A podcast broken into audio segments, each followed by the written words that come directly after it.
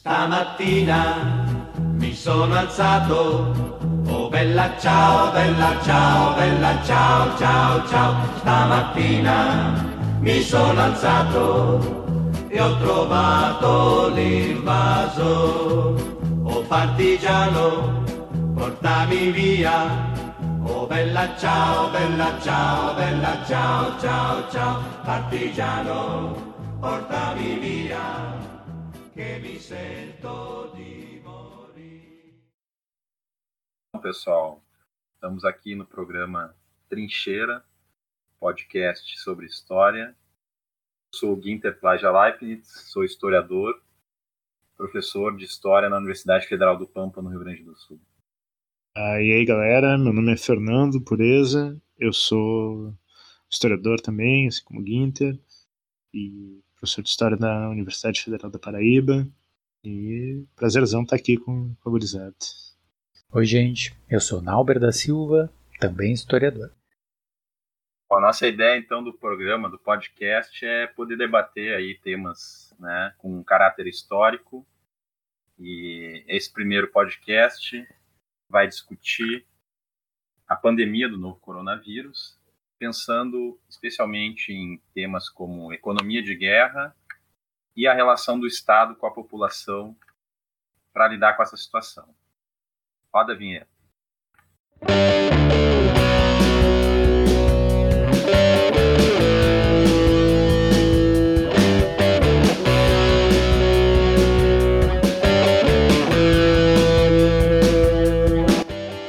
O mundo inteiro está enfrentando a pandemia do novo coronavírus e não se fala de outra coisa recentemente. Não poderia deixar de ser diferente. É uma ameaça real à saúde da humanidade, com significativa taxa de letalidade, causando a morte de cerca de 4% dos infectados, especialmente entre pessoas idosas, grupo com taxa de letalidade de 15%, bem como entre segmentos da população que enfrentam doenças crônicas, como hipertensão, problemas respiratórios, cardíacos, diabetes. Para frear o avanço desse inimigo invisível, além da recomendação da adoção de medidas individuais como lavar frequentemente as mãos com água e sabão ou utilizando-se de álcool em gel, a Organização Mundial da Saúde tem recomendado, e muitos países têm adotado, o isolamento social de seus habitantes, ou seja, o abandono momentâneo de hábitos cotidianos como ir ao trabalho, encontrar familiares e amigos e frequentar espaços com aglomerações. Esse é um dos principais modos de controlar a intensidade da curva de contágio da população, para que tenha ritmos proporcionais à capacidade dos sistemas de saúde dos países de dar conta dos casos mais graves, que demandam o uso de leitos hospitalares e equipamentos como respiradores. Assim, a recomendação é que se saia na rua somente para o atendimento de demandas essenciais, como adquirir alimentos, medicamentos ou ir ao médico. A questão é que a adoção da quarentena implica o fechamento momentâneo da grande maioria dos estabelecimentos comerciais, que não se enquadram nos serviços essenciais. Isso impacta as atividades econômicas em cadeia, paralisando a economia. Diante disso, na lógica do sistema capitalista, pequenos negócios quebram, salários são cortados, empregos desaparecem. Então, como o Estado pode dar conta do desafio de se proteger a população do alto risco de contágio, mantendo sob controle o crescimento da pandemia e, ao mesmo tempo, compensar a paralisia da atividade econômica, da qual as pessoas dependem para sobreviver diariamente? O podcast Trincheira se propõe a abordar a pandemia do novo coronavírus sob uma perspectiva histórica. É uma contribuição do conhecimento histórico para pensar os dilemas e as soluções propostas pelos governos, políticos e pela sociedade civil organizada.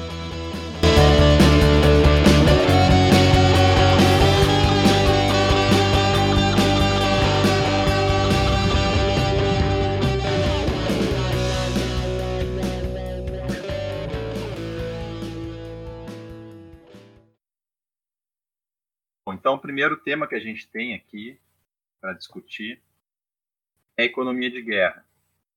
É, em relação a esse tema, né, a, agora recentemente durante esse período do, da pandemia do coronavírus, muitos analistas eles têm recorrido ao termo economia de guerra para compreender esse momento histórico ímpar que a economia mundial vive a partir do estabelecimento da pandemia. Então a gente pode acompanhar várias matérias aí na imprensa que fazem referência à economia de guerra. É, economistas que têm se pronunciado em colunas para fazer é, referência a isso, né? Uh, muitas falas de líderes europeus que têm associado a situação é, à história, inclusive, com a Segunda Guerra Mundial, né, de, os maiores desafios que a Europa tem enfrentado desde a Segunda Guerra Mundial. O próprio presidente dos Estados Unidos, Donald Trump, né, que inclusive invocou medidas de guerra para combater o coronavírus nos Estados Unidos.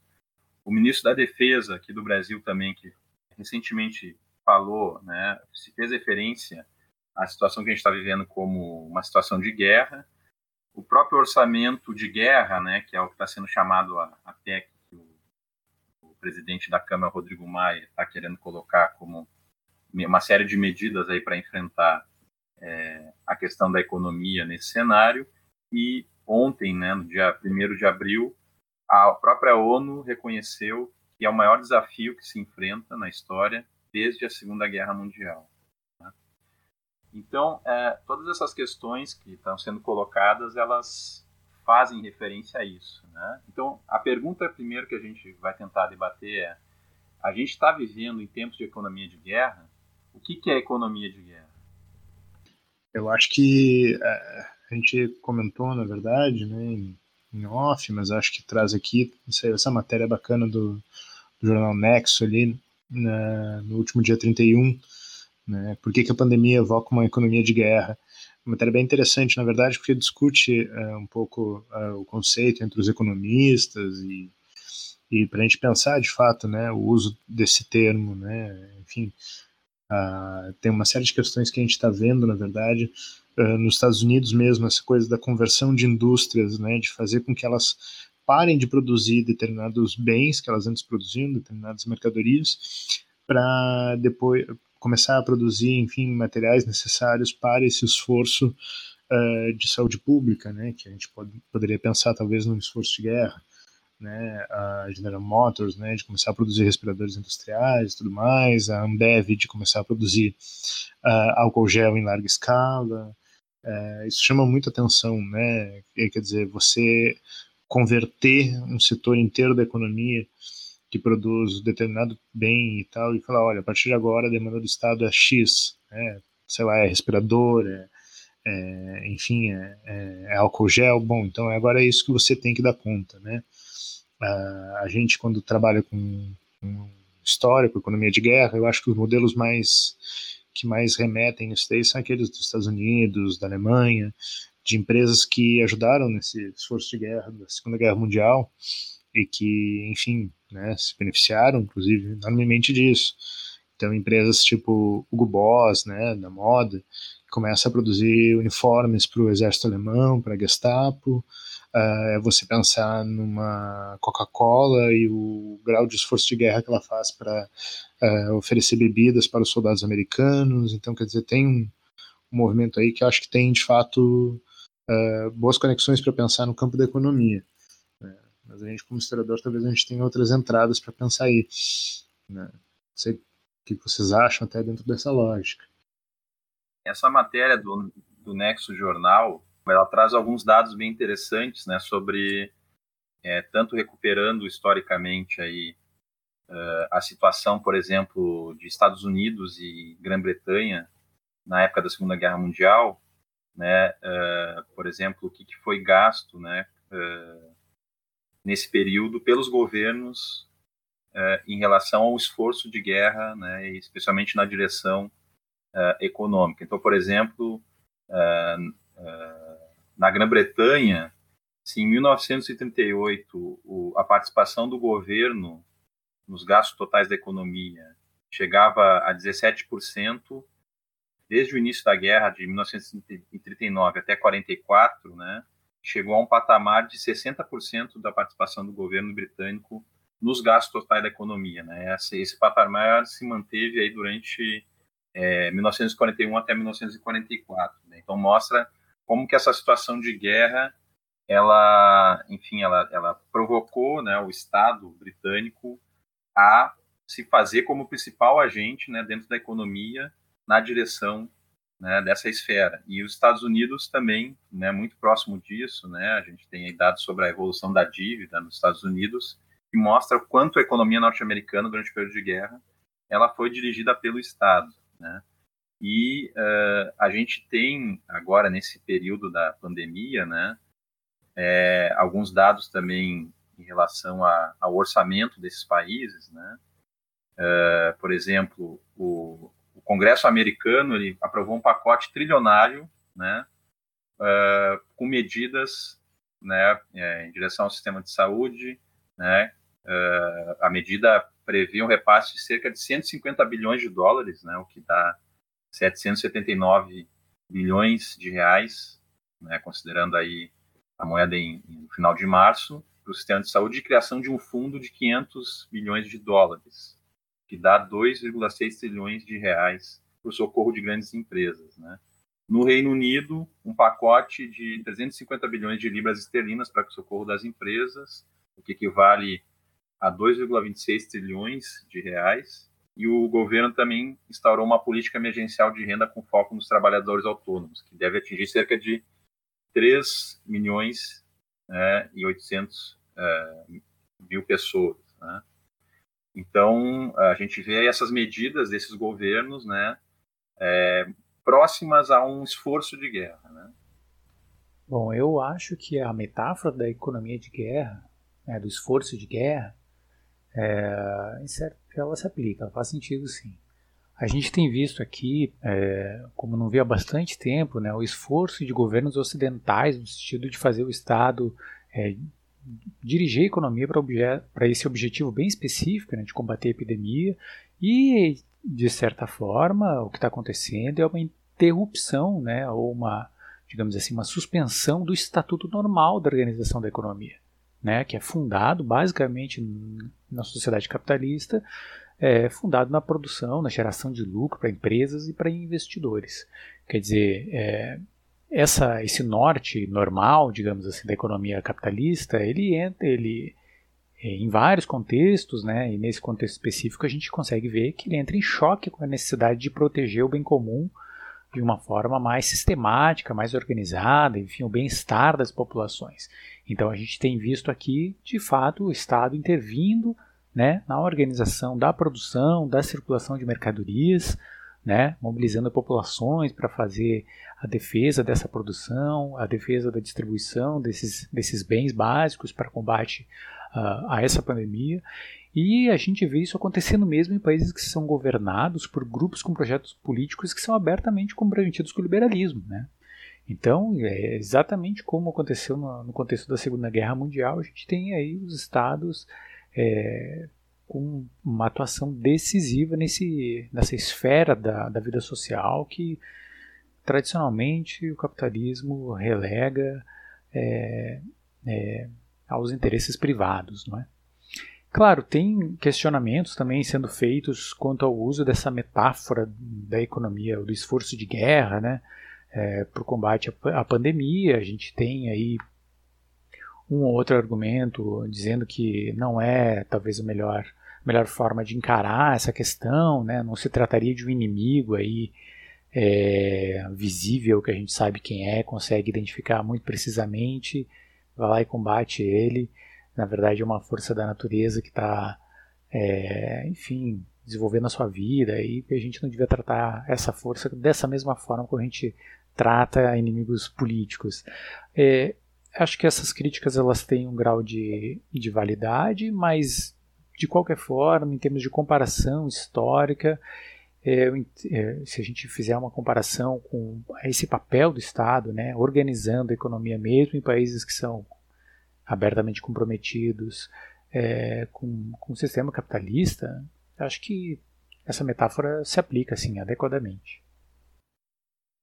Ok, gente. Então acho que a gente né? O entendimento que a gente está tendo aqui é que faz sentido a gente falar em economia de guerra nesta situação que a gente está vivendo, né? A partir desses exemplos, em que pese, né? É, isso que o Norbert colocou também de haver questionamentos sobre a gente falar que o combate à pandemia seja uma situação de guerra, né? Mas a gente pode falar em paralelos com uma economia de guerra, né?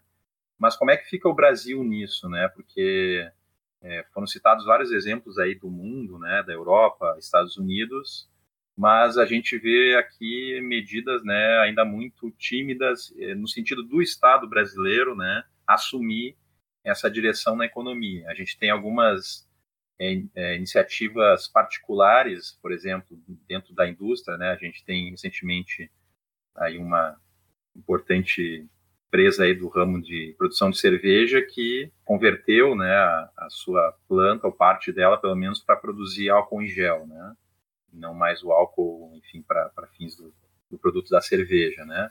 A gente também tem é, algumas medidas, por exemplo, de uso de instalações públicas como adaptação é, para hospitais, né, para atendimento, inclusive estádios de futebol, né, estádios de futebol, é, alguns deles inclusive particulares, né, sendo oferecidos. Tem o caso, por exemplo, da, da universidade que eu trabalho, a Unipampa, ela disponibilizou também, né, publicamente suas instalações, caso seja necessário, né. Então a gente tem algumas ações pontuais, né, vindas de diferentes é, partes, mas a gente talvez, né, essa questão que eu coloco, né, também para a gente debater, a gente tem um movimento é, do governo brasileiro no sentido da economia de guerra? Eu estava pensando muito nisso à medida que o Nauber trouxe essa questão, né, de que uma das características que determina muito essa ideia de economia de guerra é a proteção da população dita civil, né? E isso faz muito sentido, só que quando a gente vai olhar para o Brasil, uh, essas iniciativas elas como, você lembrou, Guinter, elas não são organizadas. E mais, né, eu cheguei a comentar, e é um, talvez seja um palpite muito longo, pouco sistematizado, mas é, dentro dessa lógica da proteção da vida, né, se a gente tiver essa leitura uh, até mais Foucaultiana da coisa, uh, o que, que, isso nos leva a entender? Bom, uh, se o Brasil não está protegendo determinadas vidas, ou se não há um esforço do governo para essa proteção, na verdade, então o governo está muitas vezes rifando essa galera no combate. Né? É, é, muito ilustrativo que o Bolsonaro, na sua suposta mudança de discurso recente, ele começou a dizer nenhum brasileiro para trás, né? nenhum brasileiro fica para trás. Né? Isso uma semana depois dele ter dito que as pessoas vão morrer e paciência. Né? Então, essa mudança de postura, usa um discurso, na verdade, que, em alguma medida, me parece que da diretriz oficial do governo brasileiro, né, e considerando todos os seus encontros e desencontros com o Ministério da Saúde, é de que não há um esforço de guerra sistematizado. Né? Se, se eles vão mesmo defender essa metáfora, essa metáfora não está clara. É, digo mais, na verdade, se a gente considerar situações como Nova York, Nevada, Barcelona, onde é, tudo aponta que a pandemia vai atingir principalmente as populações mais carentes, mais marginalizadas, negros, pobres, enfim, populações que sofrem mais dentro do sistema capitalista, a, a, tendência, na verdade, é que a guerra não seja contra o vírus, a tendência é que a guerra seja, inclusive, para eliminar as populações. Né? Então, assim, a malha da cobertura social ela tem que lidar, na verdade, com isso. E não parece que o governo brasileiro está disposto a fazer isso. Não nesse momento, pelo menos, né? Não agora quando a gente está gravando. Né? 2 de abril de 2020, a gente tem pouquíssimas iniciativas do governo federal uh, eh, para criar uma malha de proteção e para, de fato, proteger as, essa população civil uh, no, no, no combate contra o Covid-19.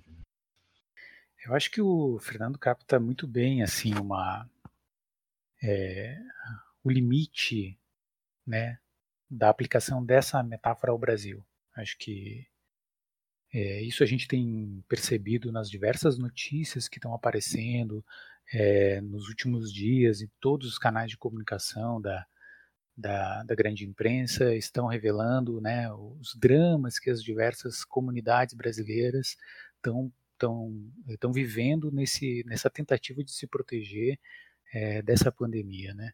É curioso como é, a gente teve uma, essa, essa, essa mudança de postura, essa aparente mudança de postura do governo uh, federal em relação à pandemia, né, que começou negando, dizendo que era só uma, uma, uma doença de menor, uh, de menor uh, enfim, que não teria grandes efeitos na população, que seria, nas palavras do presidente, uma gripezinha, um resfriadinho, que as pessoas teriam condições de encarar como mais uma dessas várias gripes que vêm aparecendo, essas doenças que vêm aparecendo nos últimos anos. É, quer dizer, essa aparente é, é, conversão do governo, na verdade, a gente vê que ela não se sustenta, né? Porque a gente, eu, eu acredito que tem uma, uma disputa aberta uh, dentro do governo, é, do próprio governo, da cúpula do governo, em relação a qual sentido que, é, que deve ser dado a essa, digamos assim, mobilização de guerra contra o vírus, né? Uh, e a gente tem, obviamente, um jogo político aqui muito sujo que está sendo jogado, né? Que está colocando a população brasileira como refém, né? E a gente, é, infelizmente, eu acredito que a gente vai nos próximos, nas próximas semanas é, se deparar com um, surgimento de dados muito alarmantes em relação à disseminação é, e às mortes por conta do, do coronavírus. E é, esse é um dos, dos dados que, que eu acredito que vai se consolidar nas próximas semanas. A gente deve ter também, é, e já está tendo, obviamente, uma importante retração da economia, então o governo atual usa dessa questão econômica né, para fazer com que a população mais pobre, a população trabalhadora, a população mais carente vá para as ruas e continue trabalhando. Então isso é, isso é de fato uma conduta que pode tem gente já dizendo que isso é uma conduta criminosa que pode vir a ser julgada aí é, em tribunais internacionais como um crime contra a humanidade. Então é uma questão muito séria, né? E, e, e, o Brasil, infelizmente, parece ser um dos países que está efetivamente mais atrasado no sentido de mobilizar toda a sua população para que é, adote as medidas de prevenção a essa doença. Né? O distanciamento social, enfim, que é a medida mais básica, está sendo, por um lado, patrocinada por um braço do governo e, por outro, sabotada explicitamente pelo chefe do governo, pelo maior chefe do governo, que é o presidente Bolsonaro. Não, mas vai rolar um jejum, tá? Então, assim, o jejum tá marcado pro dia 5 de abril. E a gente convida todos os ouvintes, inclusive, né, a fazer esse jejum pelo Brasil, porque essa sim é uma medida que vai dar certo, gente. Pode acreditar, tá? Medida, inclusive, imagino que ele tenha plagiado do, do daquele outro que concorreu a. Ciolo? Agora me foge o nome da figura, concorreu à eleição também. o Daciolo, né? Acho que ele plagiou o Daciolo. É o cabo Daciolo. É, além do plágio, o presidente consegue ser feliz. Mas eu queria voltar essa questão da, é, enfim, da, desses elementos que a gente está colocando, né, para tentar entender, então, assim, é, primeiro, é, se a gente, se esse conceito que ele é buscado na história da economia de guerra, né, ele faz sentido a gente pensar ele, ou pelo menos com alguns limites, né, na, no cenário atual, mas a gente está vendo também que no caso do Brasil, né, uh, apesar de algumas falas, né, como foi mencionado antes, apesar de caracterizações de algumas figuras, inclusive né, é, figuras públicas é, comparando o estado de guerra, a gente não está vendo um esforço verdadeiramente né, de guerra, especialmente no campo econômico, mas também no sentido de proteção à população por parte do governo. Né? Uh, nesse cenário da, da questão é, tanto do isolamento, mas essa questão da contenção da pandemia, né, de, de restrição ou, ou, de por enquanto pelo menos sugestão das pessoas, né, de restringir a circulação, né, de ficar em casa e, e, e mesmo na possibilidade, né, de as medidas de isolamento social que elas estão sendo levadas a cabo, pelo menos por muitos governadores, né, dos estados no Brasil, e pese aí que o, o governo federal, né, é, jogue contra essas medidas. Isso, isso mesmo, né, pode ter um efeito negativo na economia.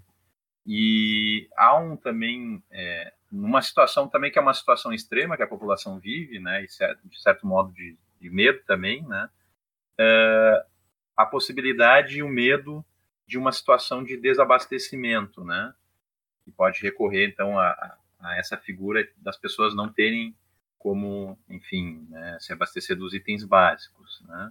Então, eu queria perguntar para o Fernando: a gente poderá sofrer uma, uma crise de abastecimento?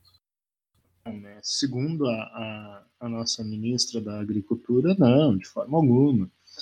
Né? Mas é, é engraçado que haja esse discurso apaziguador, porque Uh, o pessoal deve saber, né, no, no, dia de ontem, dia 1 de abril, Bolsonaro, talvez por acidente, tenha publicado mais uma fake news, né? Que foram imagens do, do Serasa de BH, de Belo Horizonte, uh, vazio, abandonado e tal. E na verdade era um, um vídeo de sábado, onde já na hora da limpeza o pessoal já estava recolhendo as coisas né? E ele já estava dizendo que isso aí é porque o pessoal estava em casa, estava no isolamento, não estava consumindo e blá blá blá. Enfim, né? Uh, o mesmo grupo né, ligado ao presidente também aventou a ideia de que estão havendo saques nos supermercados, o que não é verdade, pelo menos a gente não tem nenhum registro ainda específico. Né? Então, assim, a gente ainda não está em crise de abastecimento, né? Acho que nesse ponto a fala da ministra é correta, mas nós já temos alguns dados. A gente já tem aí aumento de 70% nos supermercados de São Paulo, né? aumento de preço de 70%, e é um aumento considerável, muito acima da, da, das metas de inflação que o governo tá, tinha, pelo menos, projetado, né? porque agora a economia está em troços, na verdade. Mas uh, eu acho que daí, quando a gente está vendo esses dados, né, a gente tem vários fragmentos, mas eu vou tentar propor aqui uma ideia de, de ver as coisas mais em conjunto. Né? Uh, é, é um medo constante, diria, das nossas elites, da nossa parte da nossa classe média brasileira, né, essa ideia do, do desabastecimento no mercado. Ah, eu tentei fazer essa aproximação, né?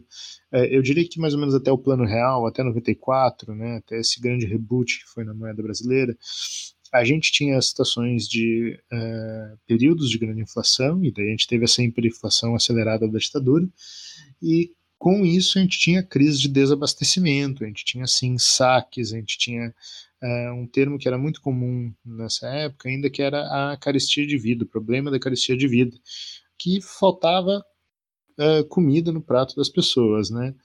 Quando falta comida no prato das pessoas, por essa lógica, né, é, é, é um sinal de convulsão social. É, o que, que, mudou a partir do plano real? As pessoas pararam de ter fome? Não, mas as pessoas conseguiram projetar, começaram a projetar a partir do plano real e depois da era Lula, depois da era Dilma, era possível projetar os gastos futuros, é, é, é, havia uma certa tranquilidade, você não precisava correr aceleradamente aos mercados, né?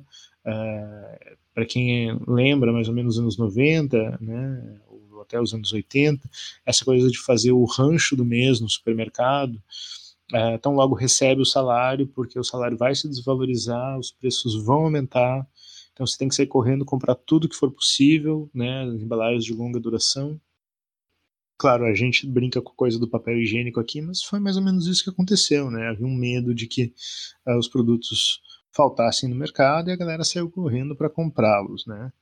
Então, enfim, cada ida ao supermercado hoje, nesse momento da Covid-19, é um grande exercício antropológico que nos permite, pelo menos, ver esse passado, né, enfim, brasileiro. É muito louco, na verdade, pensar nessas crises de abastecimento, porque o, o medo que parece que circunda é que se começar a ter saque, uh, é, parece muito difícil de controlar a população, né? Uh, mas os saques eles só vão ocorrer, na verdade, uh, diante do, do fracasso do governo em garantir esse abastecimento, né? Se o governo não tiver uma política clara sobre isso.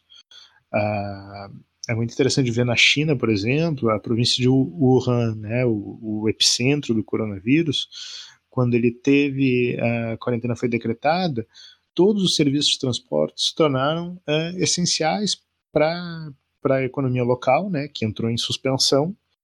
É, é, todos os motoristas de caminhão, de moto, enfim, qualquer que seja o veículo utilizado, eles eram testados várias vezes ao longo do dia, né, por equipes médicas que uh, acompanhavam empresas que entregavam alimentos na casa das pessoas.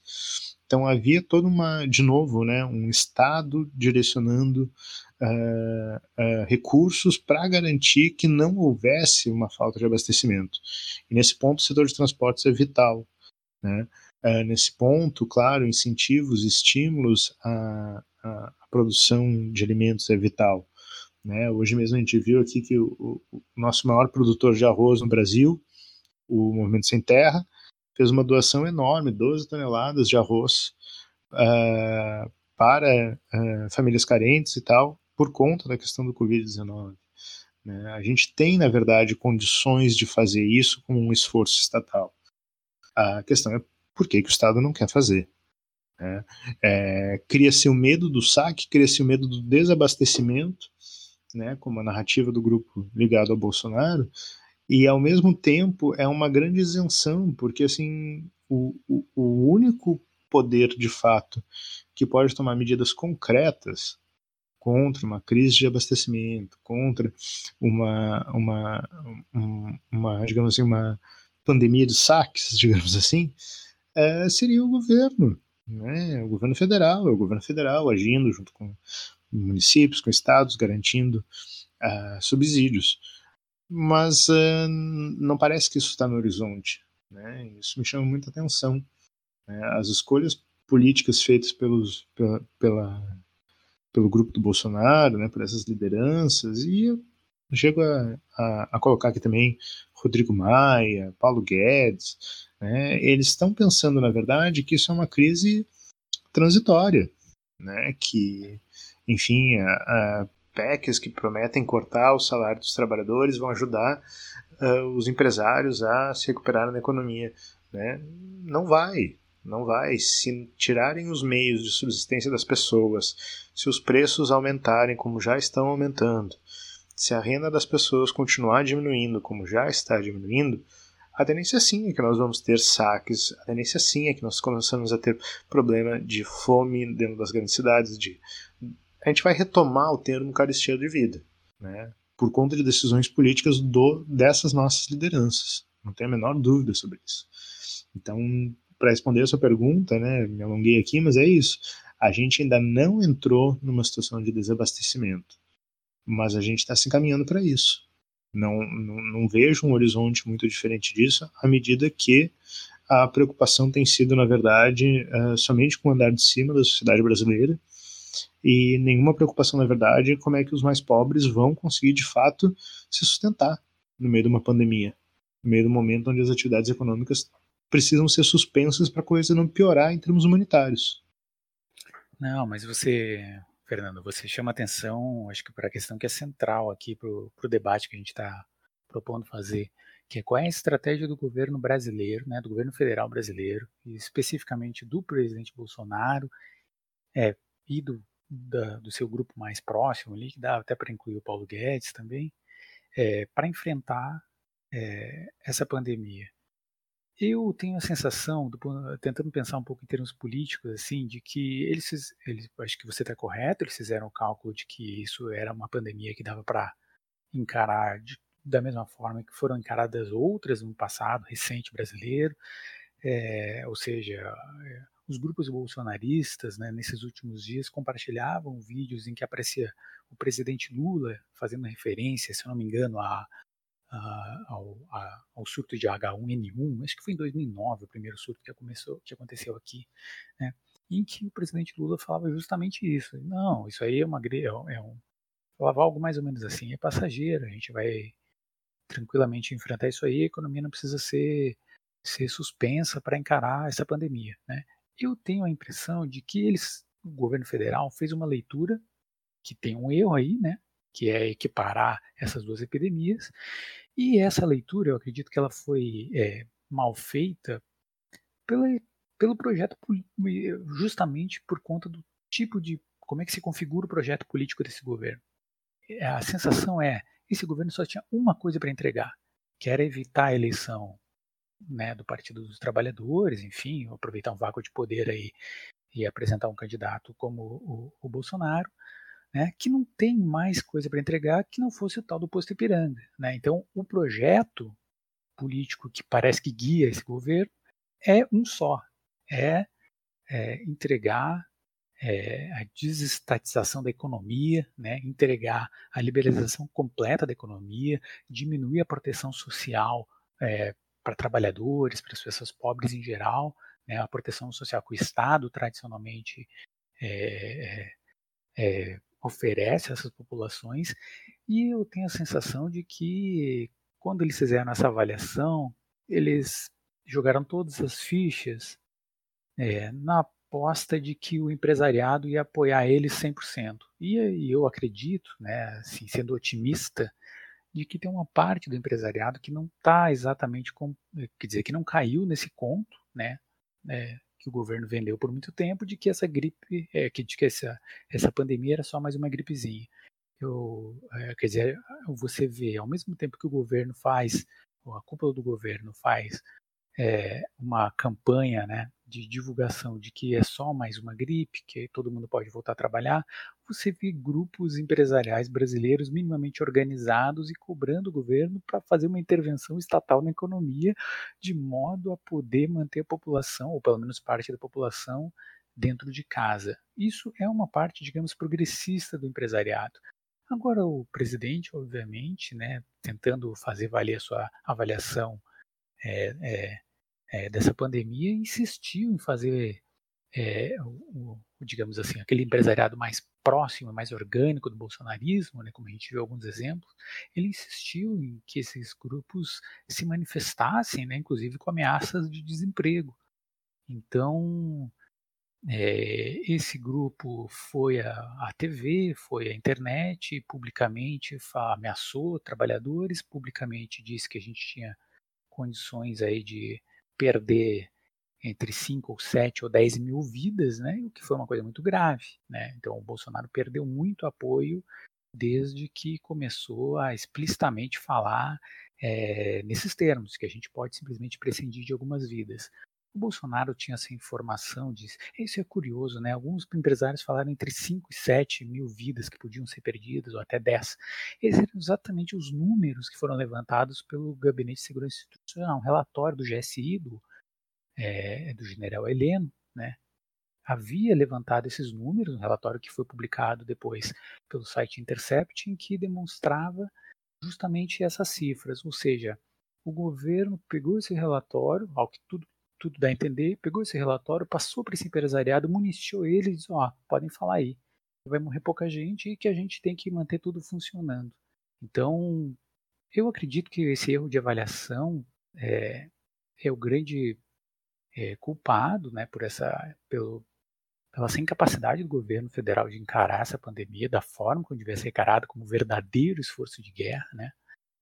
E eu acho que como o Bolsonaro escolheu para ministro da Economia um cidadão que é, não consegue pensar de forma alguma no papel do Estado como condutor é, né, do bem-estar da comunidade, é, eles simplesmente se tornaram pessoas descartáveis enquanto atores políticos.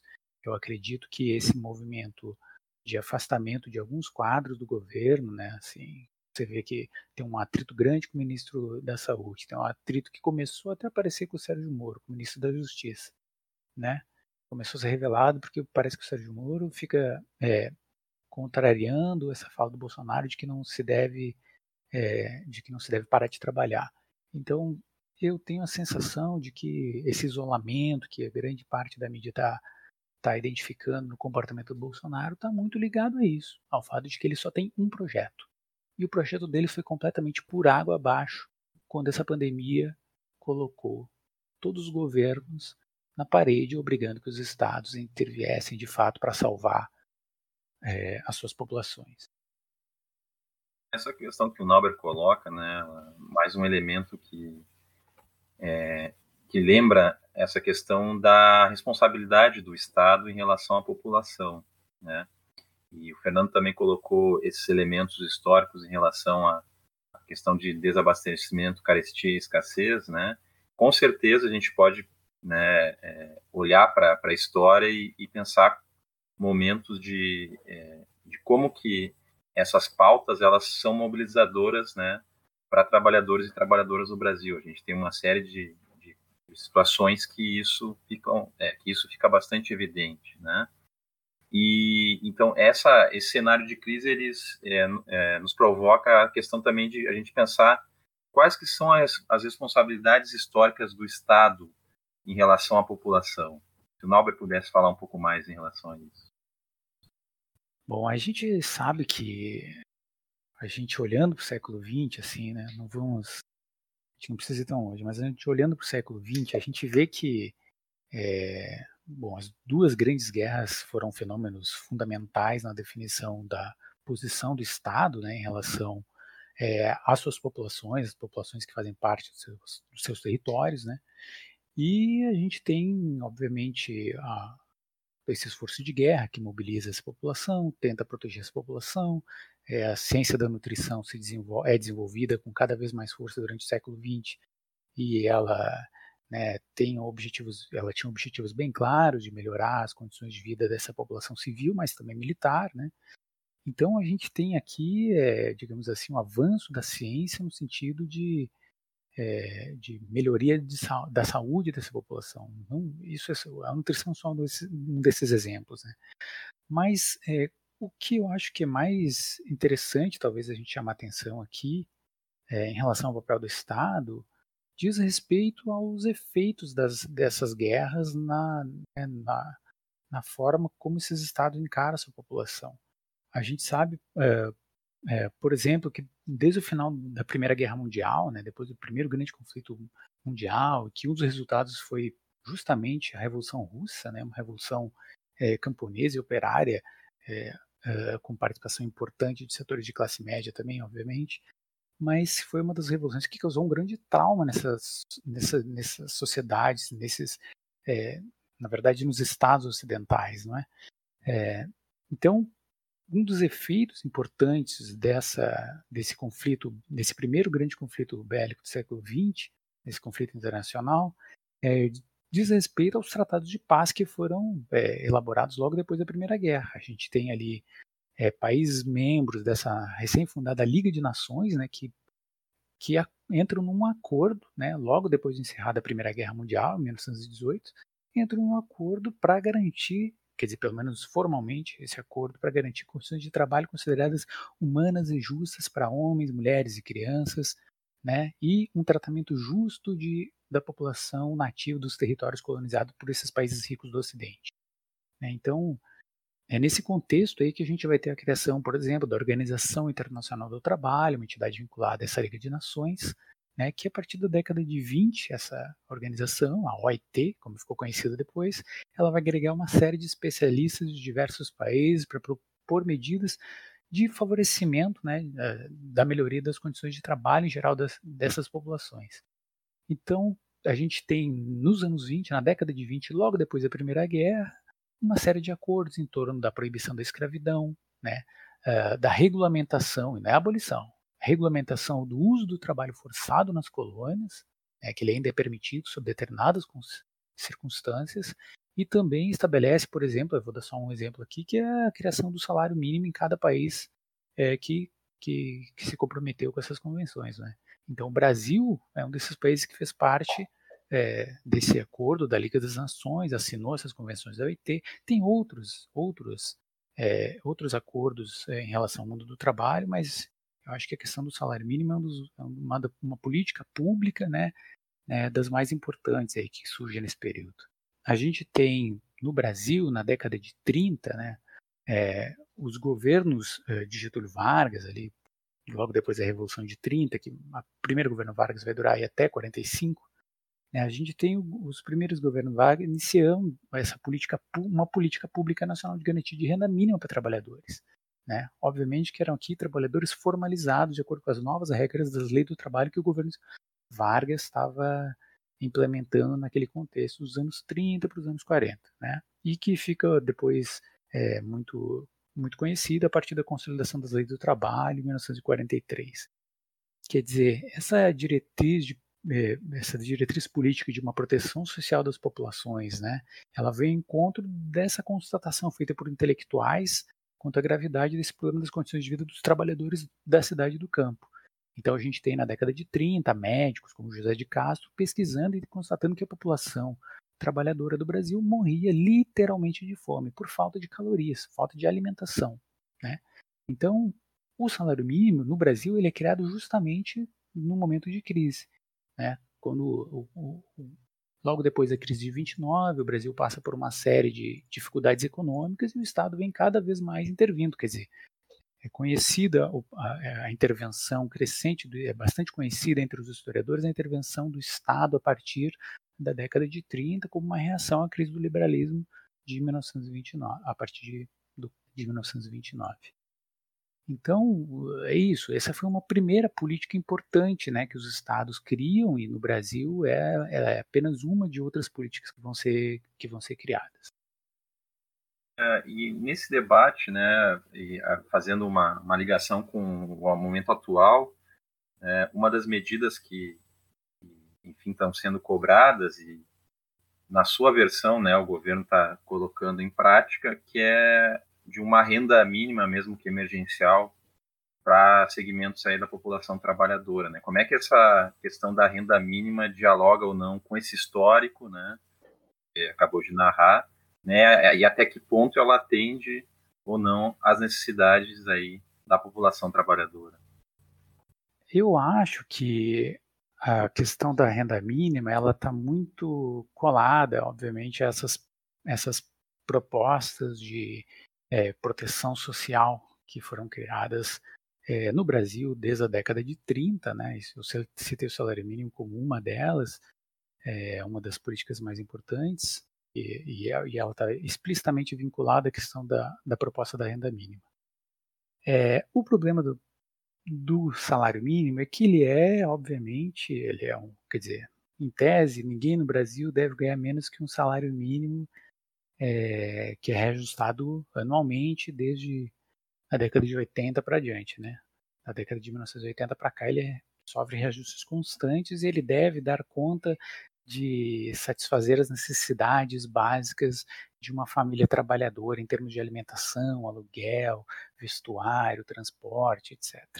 É notório e é conhecido de toda a população trabalhadora, não preciso eu aqui ficar falando disso, da, da irrealidade dessa proposição, porque o salário mínimo ele é visto de uma forma muito negativa pela classe trabalhadora né, brasileira, no sentido de que ele não dá conta, nem chega perto de é, satisfazer essas necessidades.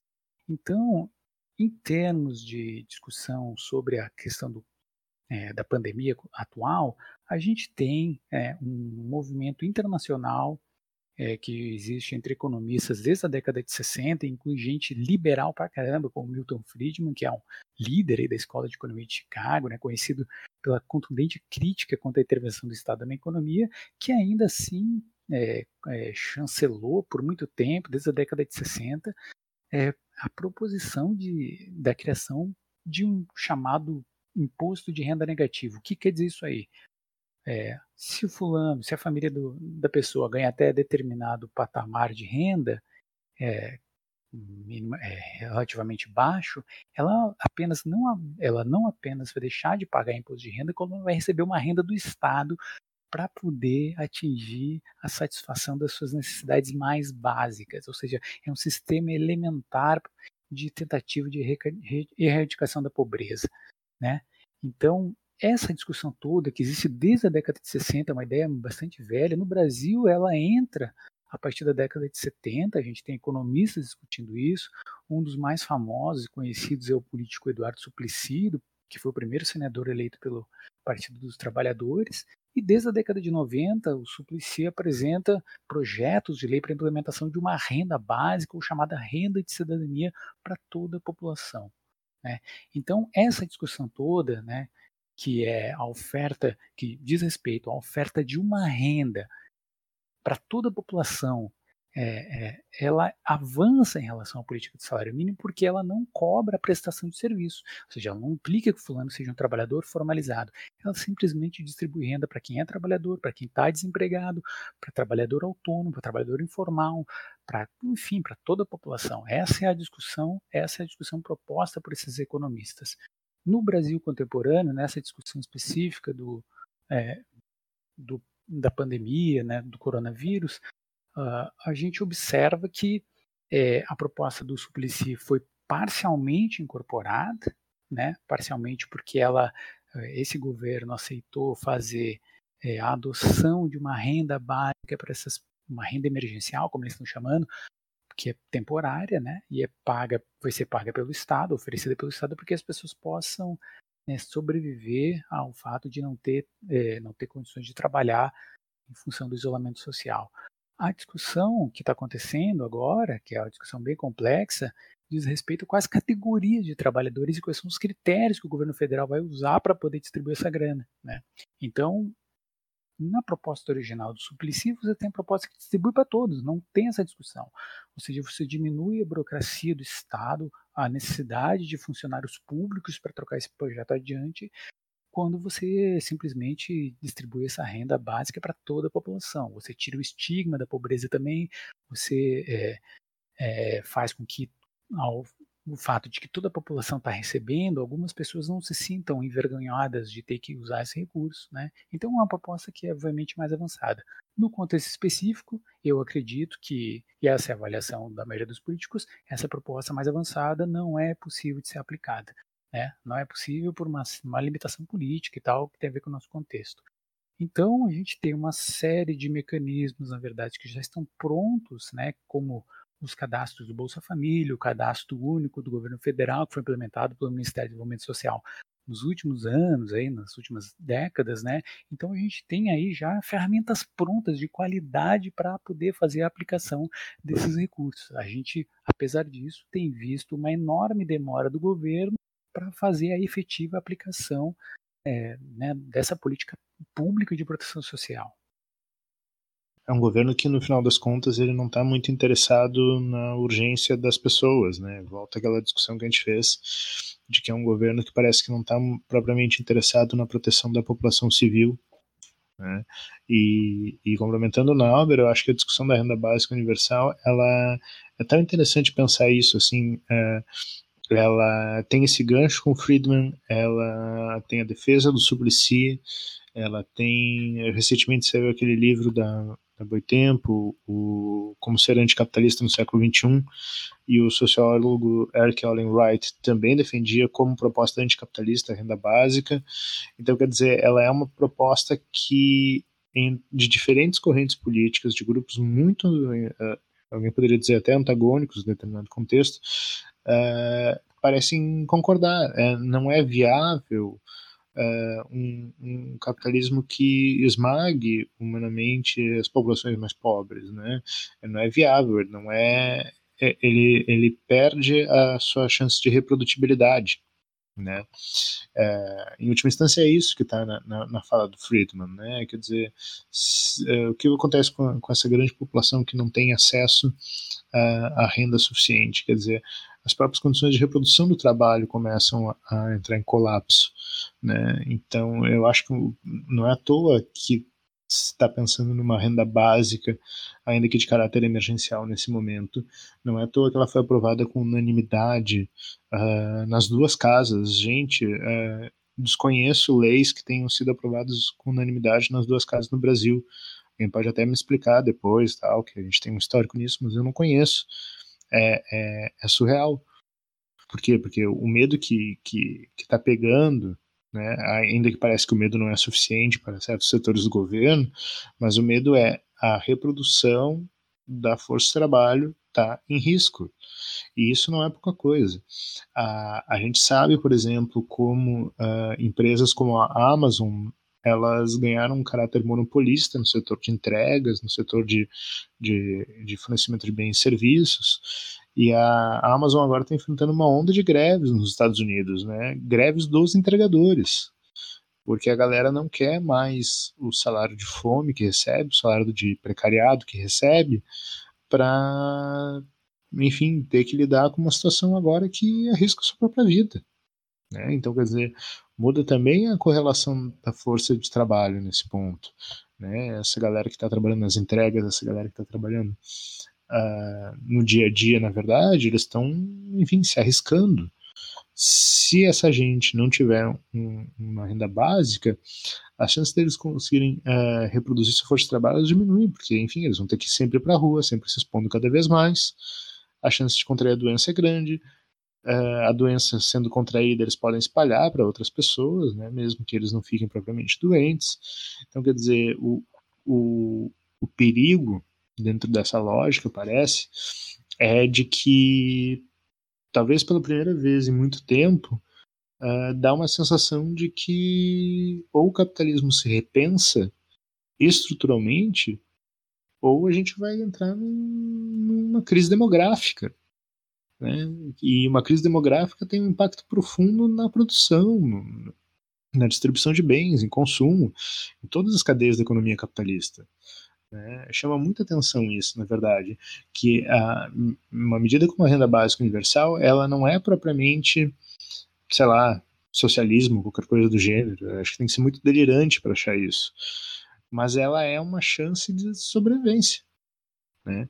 Que a gente fica aqui, e essa é uma coisa trágica, na verdade, que a gente fica aqui discutindo uh, se o valor tem que ser abaixo do salário mínimo, como foi o caso, né? Enfim, 600 reais, uh, 1.200 para mães solteiras ou para família e tal.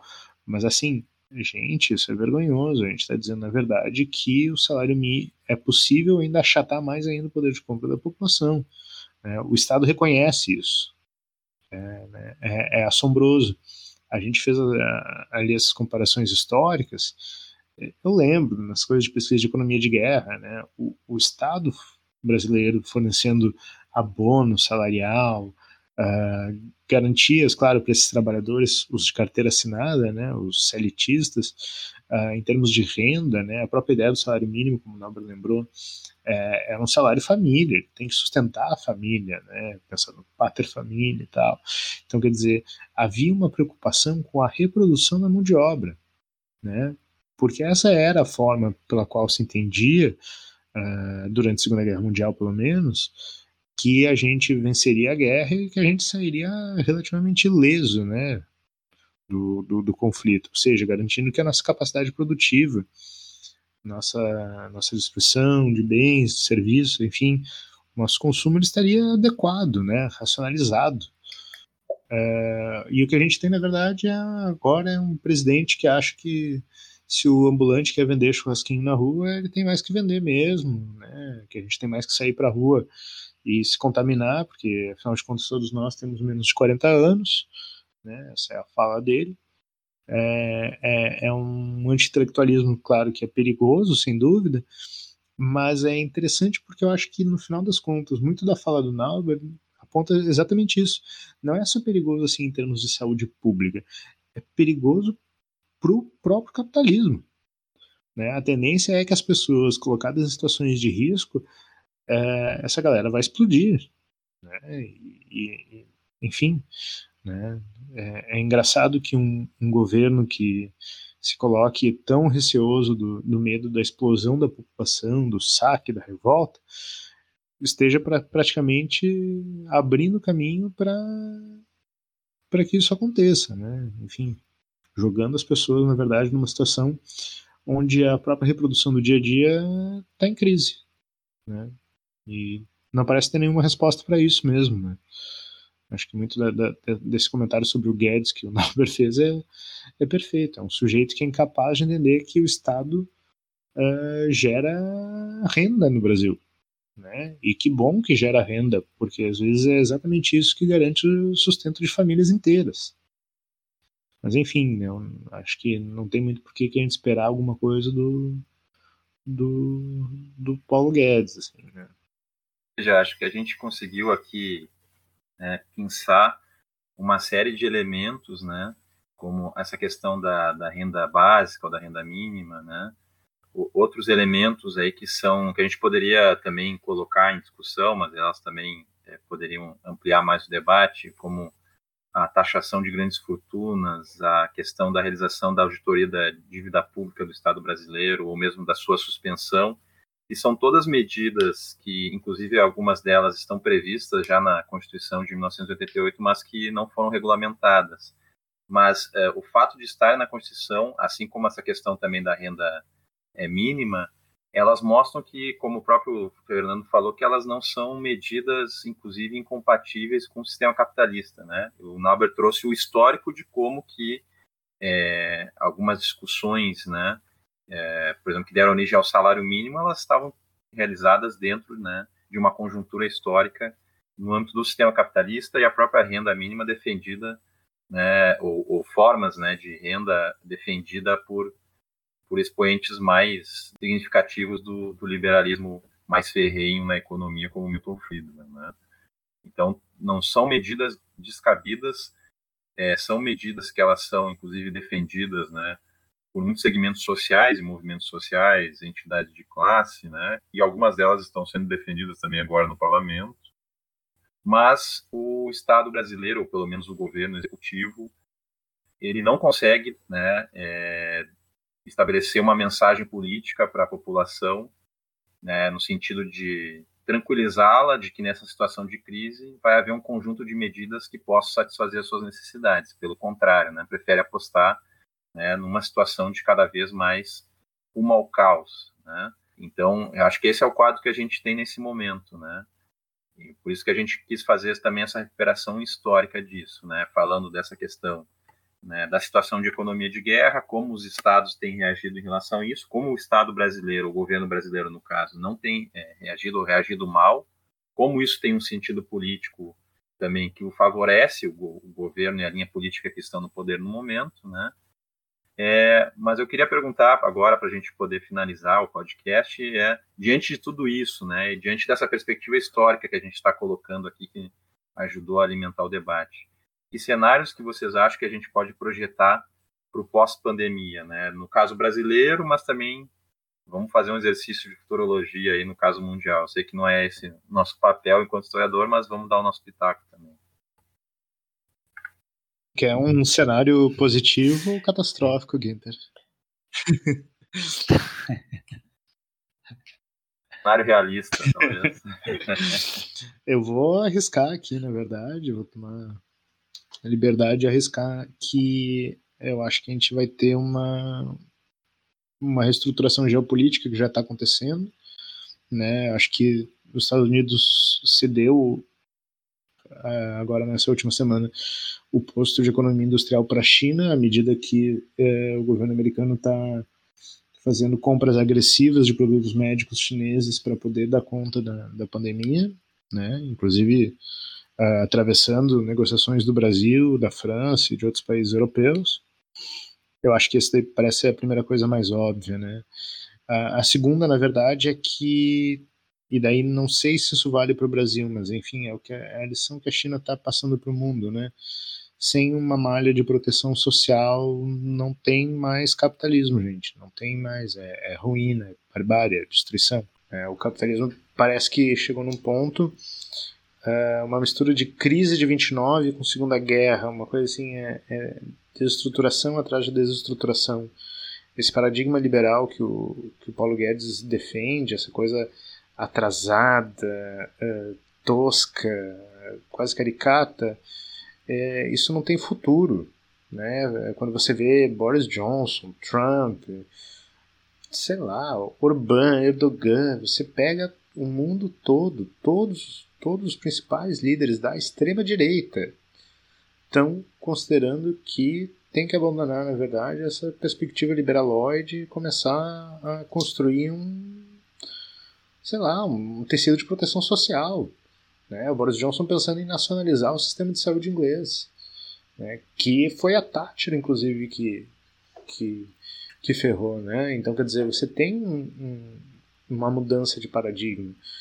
No Brasil, claro, não sei mesmo, assim, é realmente muito difícil antever o Brasil por conta do, de ter um governo que faz oposição contra ele mesmo. Né? Enfim, é surreal. Mas globalmente, eu acho que, enfim, daí pensando em, em termos maiores, uh, o caminho que está se apontando é uma reestruturação do capitalismo.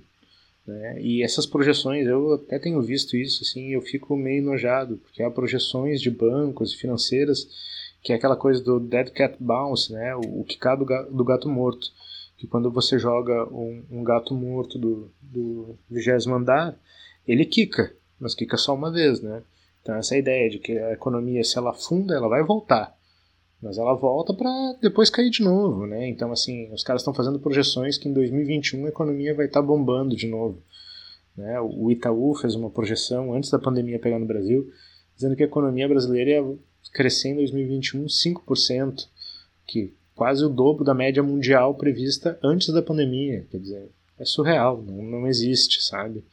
ah, vai ter muita gente se apegando ainda a esse modelo liberal, uh, esse empresariado tacanho, mesquinho, na verdade, que a gente tem no Brasil, né, com saudades da Senzala, eles vão vão continuar sendo pessoas horríveis, eles vão ser resistentes sim a medidas de proteção social, a mexer em grandes fortunas. É um cenário que, enfim, a parcela do empresariado que tiver um pouco mais atenta e pensar em reestruturação do capitalismo vai se dar bem. É agora para quem é trabalhador é uma merda, porque todas as perspectivas são ruins, inclusive de organização política, né? É muito difícil se organizar quando a gente está pensando na sobrevivência da espécie humana nesse caso. Né? O tempo de, de luta, de movimentação, ele é um tempo uh, muito restrito, né? E nesse momento ainda, sem, sem contato presencial, parece que ele dificulta muita coisa né? em termos de organização de classe. Esse é um ponto interessante para pensar. Mas não sei, de repente estou sendo muito sombrio, muito futurista, acho que o Nauber pode dar um outro tom aí. Bom, vejo que o diagnóstico do Fernando quanto à maior participação do Estado na economia é correto. É, acho que um dos elementos que é, podem caracterizar os próximos anos, é, derivado de, dessa experiência da pandemia, diz respeito uma possibilidade de maior controle individual das populações por parte dos estados. É, essa experiência foi utilizada na Coreia do Sul com bastante sucesso, né, para dispersar aglomerações, para enviar alertas a cada indivíduo a partir do seu aparelho de celular. É, na China, a gente viu o Estado utilizando drones para dispersar aglomerações.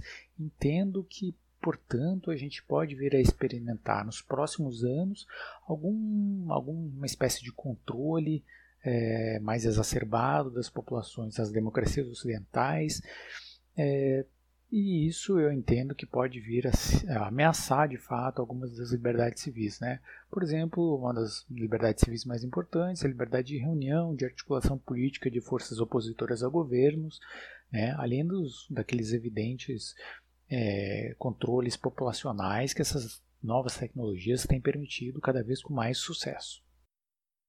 Bom, se a gente fosse fazer um paralelo, continuar fazendo um paralelo com a situação, pelo menos que líderes europeus apontam, né, da, da analogia da Segunda Guerra Mundial, se observou no pós-Segunda Guerra Mundial é um aumento da participação do Estado, né, em diferentes formas na direcionamento da economia. Cada caso nacional é diferente, mas a gente pode observar isso, né? e também uh, houve um processo, em certa medida, de ascenso de lutas, né, é, por parte dos movimentos sociais organizados, né. Então, já que Fernando e Nauber trouxeram um cenário mais sombrio, eu queria tentar trazer um pouco né, as possibilidades que a gente tem, né. Eu acho que a resposta a essas situações, né, e a esses extremos que a gente possa viver, elas vão, né, é, os rumos que vão ser tomados depende muito, né, da própria organização daquelas e daqueles que lutam, né, e que não tem outra escolha. E lembrando aí um, uma figura muito cara para nós, né, enquanto figura intelectual, exemplo de, de alguém que é, refletiu sobre a sua a história, né, especialmente de trabalhadores e trabalhadores, né, o Edward Thompson, que é, dizia que em cada momento da história, as conjunturas os conflitos definiam também as formas de luta né, é, de trabalhadores e trabalhadoras. Então, acho que vai passar por aí também esses rumos aí, esses cenários que, que a gente vai enfrentar. É isso, companheiros? Acho que é, só queria colocar assim que, que enfim, é bom ouvir uma perspectiva um pouco menos sombria, realmente tem que ter um pouco mais de confiança em quem luta? Porque acho que é um momento também que, enfim, a gente mesmo está pensando no podcast como uma forma de não só de, de intervenção, mas também quase meio de terapia, né? Então, quer dizer, é bom recuperar um pouco da, da, dessas fagulhas, assim, dessas esperanças, assim, que, enfim, são tão necessárias nesse momento, né? Riba los que lucham. Bom, pessoal, então, chegando ao encerramento aí dessa primeira edição do nosso podcast Trincheira, onde a gente se propôs a debater a pandemia do coronavírus, né? E como isso se relaciona com elementos históricos, né, que são trazidos como a economia de guerra, né, e a questão da relação do, do Estado, do papel do Estado na relação com a população, né? Tivemos um programa extenso e longo, né, com ótimos debates, e agora é o momento dos agradecimentos finais e despedida. Eu queria agradecer, então, inicialmente ao Ginter pela iniciativa, né, e ao Naber pela parceria também.